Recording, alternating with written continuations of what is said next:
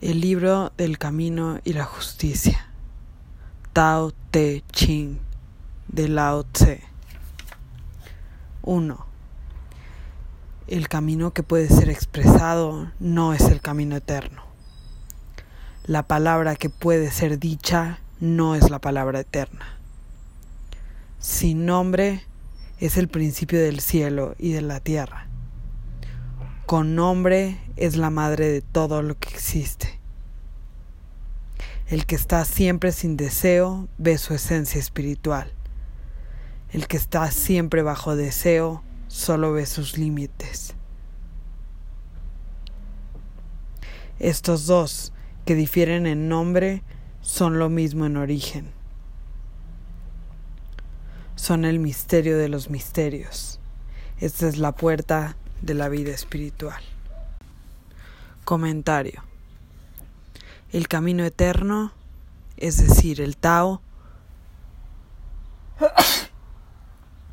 es el Logos. Y es así como fue transmitido por los primeros traductores de este texto.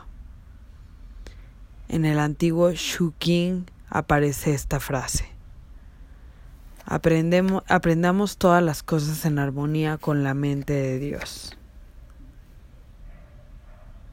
El logos, siendo la mente de Dios, es asimismo la palabra de Dios. El logos tiene dos aspectos, innombrado y nombrado.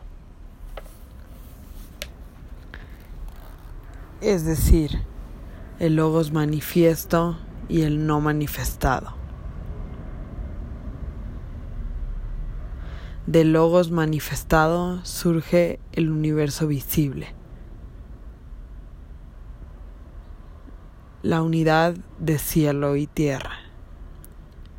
Cielo significa aquí el mar inmortal de la conciencia espiritual.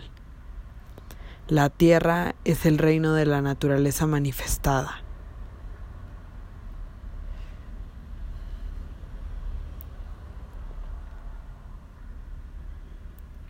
Los deseos, las innumerables apegos a las cosas de la naturaleza manifestada, atan la conciencia a las cosas externas.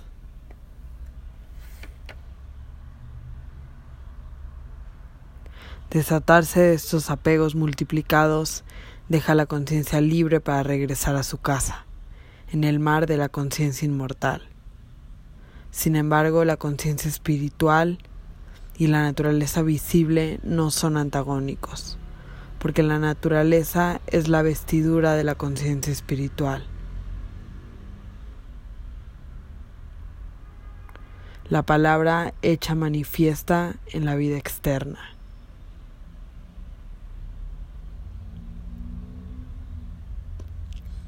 De modo que quien renuncia al apego a la naturaleza exterior halla su camino a la conciencia espiritual, que es la vida tras la naturaleza.